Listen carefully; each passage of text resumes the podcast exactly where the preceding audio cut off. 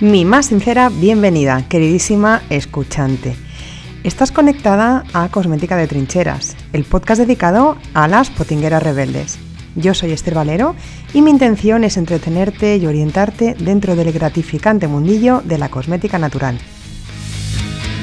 Este episodio número 20 lo voy a dedicar a hablar de forma general, porque podría dar para muchísimo más, de formas de emprender en cosmética natural. Lo cierto es que la cosmética natural, como forma de negocio, pues puede adquirir muchísimos formatos. Ya en el capítulo 15 de este mismo podcast realicé una entrevista a la doctora Sara Sierra, eh, doctora en químicas, que nos explicaba su experiencia como profesora de cosmética natural. Que por cierto, ya que estamos y mejorando lo presente, ya sabes que yo misma también soy profesora de cosmética natural. Por si no te has enterado todavía, pues imparto diferentes formaciones online en mi página web www.cosmeticadetrincheras.com que probablemente puedan interesarte. Es posible que te encuentres en alguna de estas situaciones. Puede que lleves un tiempo elaborando tu propia cosmética natural. Por el contrario, puede que no sepas prepararla y sin embargo, pues hayas abandonado ya el lado oscuro de la fuerza y solo consumas cosmética natural. En cualquiera de estos dos casos, seguro que estás maravillada con el cambio que está experimentando tu piel y tu cabello y podría ser que te estuvieses preguntando, ¿y si me dedicara a esto? Pues bien, traigo buenas noticias. De hecho, el consumo de productos naturales y ecológicos tiene una tendencia al alza. Es una tendencia que no solo se ha limitado a la mera alimentación, sino que se ha extendido a los productos cosméticos. El deseo y la voluntad de querer mantener un estilo de vida más natural y más saludable se está reflejando en las pautas de consumo, lo cual favorece bastante a todas las que queremos vivir del potingue. Además, este interés no solamente se centra en los beneficios sobre nuestra salud, cada vez son más las personas que requieren que sus cosméticos no hayan sido testados en animales, aunque ojito con esto, porque en Europa ya sabemos que eso fue prohibido hace un tiempo, sin embargo, no acaba de estar realmente claro el asunto respecto a la trazabilidad de las materias primas que precisamente se han empleado para preparar el cosmético. Esto da para otro episodio. Mira, sin ir más lejos, el otro día ya comentaba en Instagram la cantidad de cosméticos que tienen la certificación vegana porque no contienen productos de origen animal en su composición. Sin embargo, ¿tú crees que podemos considerar vegano a un producto que contiene aceite de palma, cuya producción ya ha supuesto la devastación de campos que han hecho desaparecer, que han matado, a un montón de especies autóctonas como los orangutanes? En fin, lo que os decía, esto es realmente difícil de controlar, pero afortunadamente cada vez somos más las desconfiadas y cada vez el patrón de consumidor es mucho más exigente y más meticuloso pues a la hora de escoger. Y esto en mi opinión, es muy, pero que muy favorable. Por estas y muchas otras razones, la demanda de cosméticos naturales, éticos, veganos, ecológicos, artesanales, es cada vez más grande. He leído que podría alcanzar un valor de 48.000 millones de dólares en el 2025, según publica un informe en el Grand View Research, Grand View Research, que es una consultora que realiza estudios de mercado a nivel mundial. El crecimiento del que te hablo se está produciendo a diferentes ritmos a nivel mundial. En mi caso particular, que estoy en España, puedo dar fe de que tengo muchas seguidoras de eh, Latinoamérica, pero también en otros puntos de la geografía, no solamente de habla hispana. Te digo todo esto para decirte que es un buen momento para emprender un negocio en cosmética natural. Sin embargo, ¿qué tipo de negocio? Aquí empieza el dilema. Estamos de acuerdo en que nos gusta la cosmética natural, estamos de acuerdo en que es un sector en pleno crecimiento, pero ¿en qué nicho? ¿Saco al mercado una nueva línea de productos especializada en un sector? ¿Doy formación? ¿De qué tipo? ¿Online? ¿Presencial? Bien, aquí te voy a hablar de algunas formas que puedes tomar como emprendedora. No son excluyentes entre sí. Puedes realizar una o varias. Puedes tener conocimientos previos en cosmética natural, es decir, puedes saber de formulación o no necesariamente. Puedes dedicarte a tiempo completo o a tiempo parcial. Aquí van algunas ideas. Primera, tallerista. Podrías dedicarte, por ejemplo, a impartir talleres presenciales o talleres online. La forma más sencilla es talleres presenciales. Sin embargo, ya sabes que las restricciones por el COVID-19 pueden llegar a limitarte, así que lo mejor sería considerar la posibilidad de realizar cursos online. De esta forma he estado yo durante mucho tiempo y todavía en estos momentos me gusta combinar formaciones presenciales con algunos talleres online. Otra forma es montar tu academia.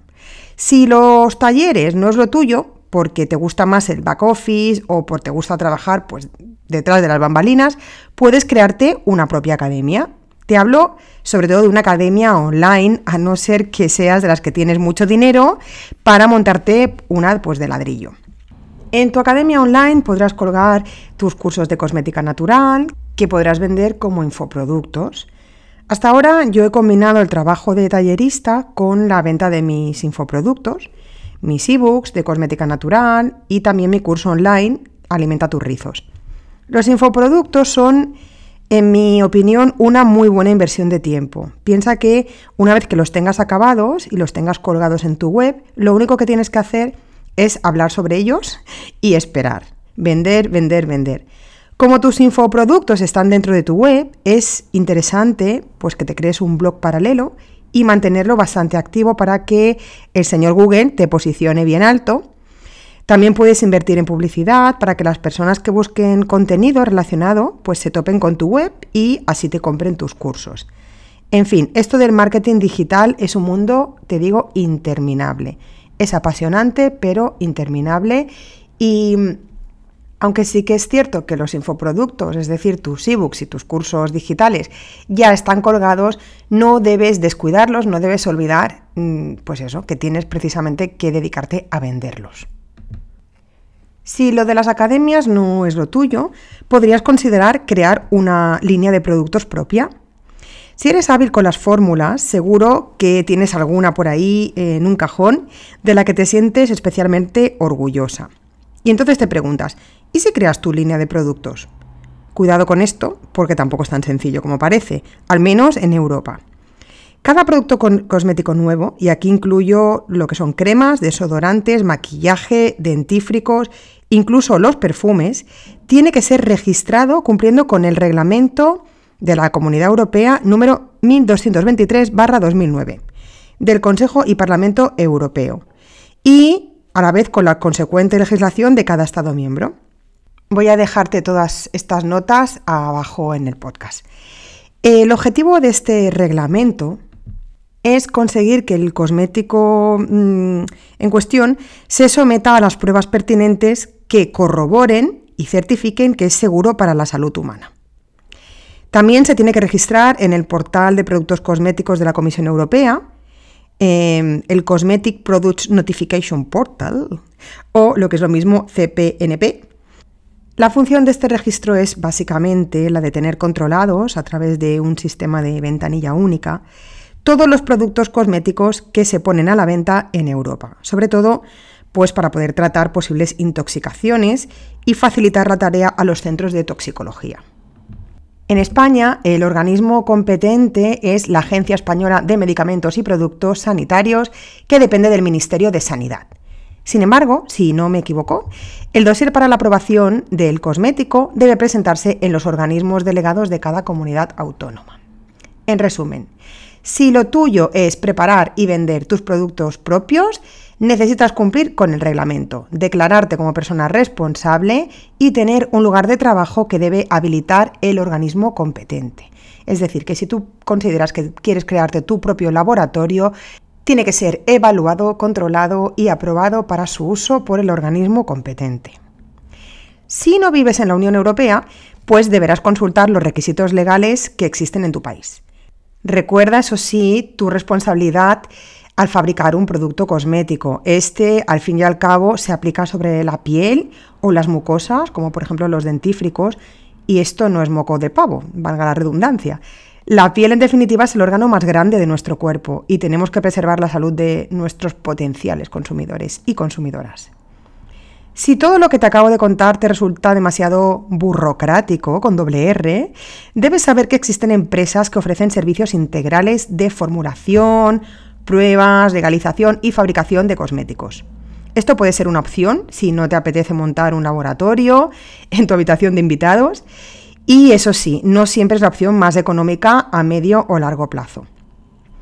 Y que sepas también que existe la opción de alquilar laboratorios por horas. Esto es otra opción que podría sacarte del apuro de tener que preparar cosméticos en un recinto propio, pero no te exime de hacer los registros pertinentes de los que ya te he hablado. Otra opción sería vender productos que otros han fabricado. Esto puede ser otra línea de negocio. Puedes hacerte afiliada de algunas marcas y vender los productos que más te gusten. Ya puede ser online o quizá puedas montar tu propia tienda física. Aquí en Tarrasa, en mi ciudad, conozco una que solo comercializa productos de cosmética natural, pero por delante de la cual prefiero no pasar porque me crea demasiadas necesidades. Otra opción sería hacerte cosmetóloga. A lo mejor esta palabra te suena un poco a chino, pero cada vez son más las personas que apuestan por un trato más personalizado, por lo que necesitan del consejo de una persona que entienda su piel más allá del dermatólogo o dermatóloga. Los profesionales en dermatología estarían más orientados a trabajar con patologías de la piel, en cambio, una cosmetóloga trata, o cosmetólogo, trata con pieles sanas que quieren mejorar algunos aspectos y dar con el cosmético ideal para cada caso. Y entonces poder sacar el máximo partido de nuestro queridísimo cutis. Por cierto, este servicio, el de cosmetología, es un servicio que yo misma puedo ofrecerte si lo necesitas. ¿vale? Hacemos un pequeño paréntesis para venderme. y bueno, simplemente decirte que bien sea de forma presencial o de forma online.